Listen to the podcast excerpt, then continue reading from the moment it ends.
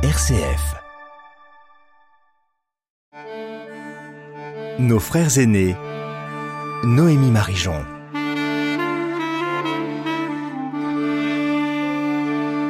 En ce temps de l'Avent, nous commençons à nous préparer doucement à l'arrivée de Noël et donc d'un enfant un peu particulier, Jésus.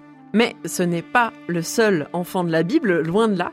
Aujourd'hui, avec Daniel Olivier, spécialiste du judaïsme, nous allons parler de la naissance d'autres enfants de la Bible, les enfants de l'Ancien Testament. Daniel Olivier, bonjour. Bonjour Noémie, bonjour à tous et à toutes. Daniel, vous êtes enseignant au sein du Centre chrétien pour l'étude du judaïsme à Lyon. Est-ce que on connaît le nombre d'enfants dont on parle dans le Premier Testament? Ah, C'est une bonne question. Euh, on sait déjà euh, qu'à la fin, il y en a douze, puisqu'on a douze tribus, hein, euh, des enfants de Jacob. Et puis en route, on en a un certain nombre. Mais alors, ce qui est curieux, c'est qu'il y a souvent... Donc des jumeaux, des, paires de jumeaux qui des naissent. Jumeaux, ou bien des, des, des, des frères qui se suivent de très près. Et évidemment, comme chacun sait, les relations fraternelles, c'est toujours un peu orageux. Et il faut bien reconnaître que la Torah, finalement, la, la Genèse, ce premier livre de la Torah, eh ben, c'est euh, un récit euh, familial.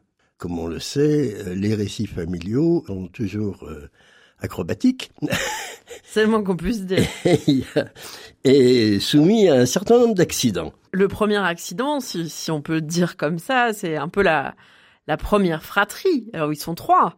Cain, Abel et Seth. Qu'est-ce que vous pouvez nous dire de ces, de ces premiers frères et de ces premiers enfants finalement? Ah, Évidemment, ça commence mal. Ça commence mal parce que Rava, qui est euh, notre mère à tous, Ève, elle n'a pas bien compris comment ça marchait. Parce qu'elle dit, j'ai acquis un fils avec Dieu à propos de Caïn. Caïn, qui est euh, prendre, euh, acquérir. Elle est persuadée que le père, c'est Dieu. Prouve qu'elle n'a pas bien compris ce qui s'était passé avant. Elle va donc avoir ce Caïn, et la Bible nous dit, euh, après qu'elle ait eu enfanté Caïn, elle enfanta Abel, Evel. Alors Caïn, c'est l'acquisition, c'est solide, c'est du dur. Euh, souvent, d'ailleurs, il est représenté dans l'iconographie comme un balès, tandis qu'Abel, Abel, Evel, c'est une vapeur. Donc Ève a eu Caïn, et puis après, elle a fait une vapeur sorte de, de, choses euh, un peu volatiles, en quelque sorte. Alors évidemment, entre la force de Caïn et euh, la volatilité, on va dire, de Abel, peut, ça peut donner que des, que des problèmes.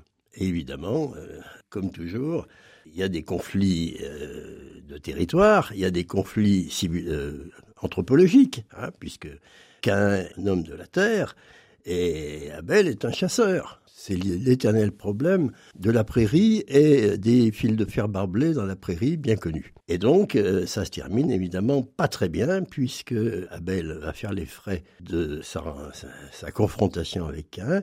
Alors, plus sérieusement, ce sont des frères qui se parlent pas, peuvent pas se parler. Ils peuvent pas se parler. Euh, pas de, il n'y a pas d'écho. Pourquoi il n'y a pas ce dialogue? Il n'y a pas, il a pas du tout de parole entre eux dans le dans le Premier Testament. Il n'y a, pas grand chose. Il faudrait regarder le texte avec précision, mais il n'y a pas grand chose. Ils allaient, ils allèrent dans l'échange, je crois, si je me souviens bien dans, le texte, qu'un parle à Abel, il n'y a pas de réponse. Alors, euh, quand on peut plus parler, eh ben évidemment, c'est le moment de la violence. Et curieusement, euh, tout en, en, parlant avec vous, là, il, ne pouvait plus parler ni en bien ni en mal, me fait écho avec Joseph et ses frères. Joseph et ses frères, ils peuvent plus, euh, c'est les frères de Joseph, peuvent plus parler ni en bien ni en mal à, euh, à Joseph. Et on sait que comment les choses ont évolué avec euh, cette épreuve, puis dans lequel Joseph est, jeté. jeté. mais qui va lui permettre finalement euh, d'arriver en Égypte et de préparer l'arrivée de, ses, de son père et de ses onze frères. RCF, nos frères aînés. Alors on a parlé de Cain et Abel et, et Seth. Eh ben oui, mais Seth c'est le c'est l'ancêtre. Cain va courir le monde euh, poursuivi par sa faute. Hein. Ma faute est plus lourde que moi, dit-il. Et il faut bien ouvrir euh, l'affiliation. Et ça sera Seth qui est ajouté. Il est ajouté, c'est lui qui va être en plus. On pourrait, euh, on pourra déduire de cette affaire que Seth, il est dans l'équilibre entre l'excès de dureté, de, fermeté de Cain et la volatilité de, Abel. Un équilibre, c'est dans l'équilibre que circule la bénédiction. Et pour ouvrir la bénédiction, bah, il faut qu'il y ait, euh, une source en équilibre, c'est cette.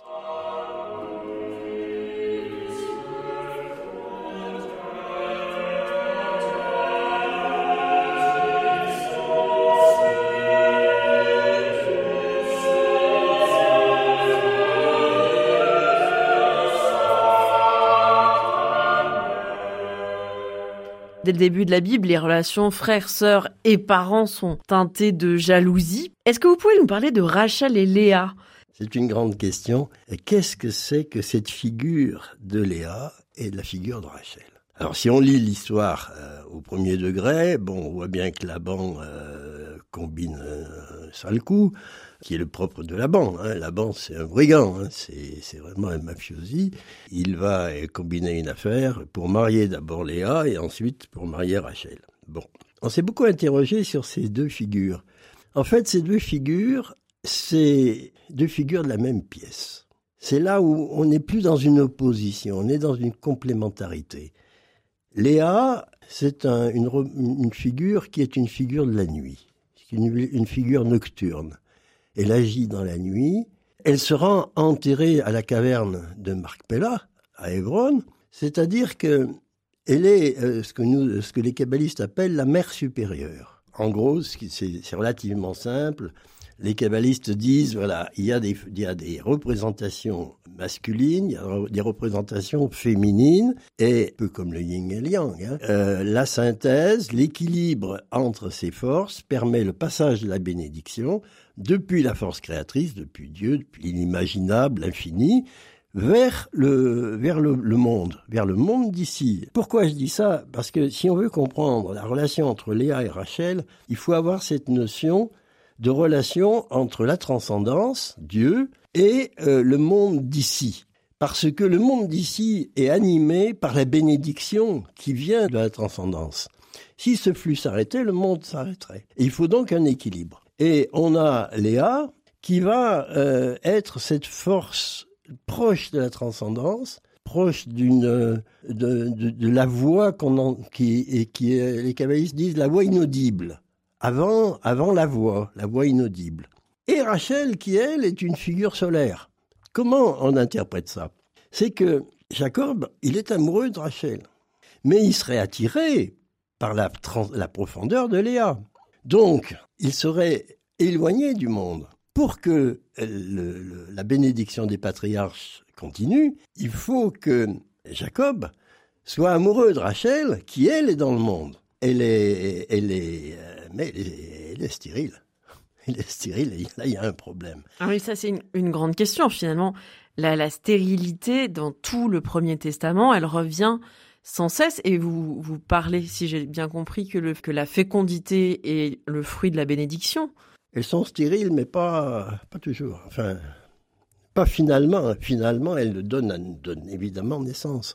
Mais la génération pour les matriarches, c'est une réalisation en quelque sorte qui est spirituelle, elle n'est pas biologique. On le voit très bien avec l'histoire d'Agar et de Sarah. Sarah était stérile et elle euh, demande à Abraham d'aller voir euh, sa servante. Hein, et là, ça marche. Mais c'est une grossesse biologique. Avant la circoncision d'Abraham et avant la transformation des noms, puisque Sarah va perdre son yod, Sarai, pour devenir Sarah, et Abraham va devenir Abraham. Il y a un partage. Il y a un partage du yod. Alors là, il y a un petit jeu de mots, il y a une petite astuce, c'est que la lettre yod qui va donner Sarai vaut 10 et le e vaut 5.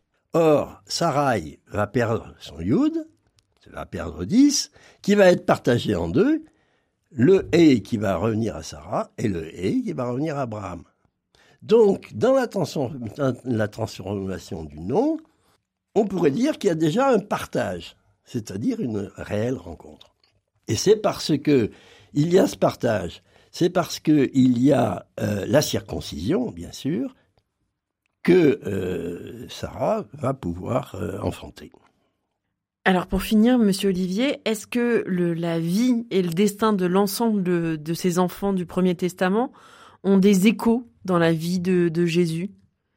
Alors bon, il y a la généalogie du Christ hein, qui, le fait remonter jusqu'aux racines.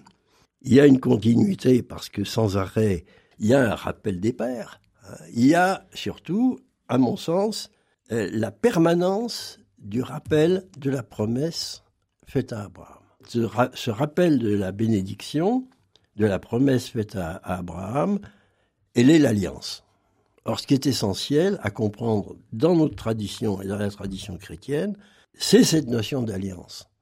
Ce ne sont pas des dieux qui s'affrontent dans les cieux, animés par les, passions des, êtres humains. C'est un Dieu qui est bienveillant, qui va donner sa bénédiction et qui va faire alliance.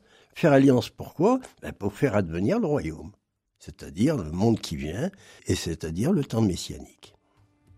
Merci beaucoup, Monsieur Olivier, pour l'histoire passionnante de tous ces enfants bibliques. Euh, qui nous mène donc, on l'a vu, vers l'Alliance. Euh, merci à vous tous pour votre écoute. On se retrouve la semaine prochaine pour parler de la fête juive dans laquelle les enfants jouent un rôle important, Hanouka. Bonne semaine à tous et à toutes sur l'antenne de RCF.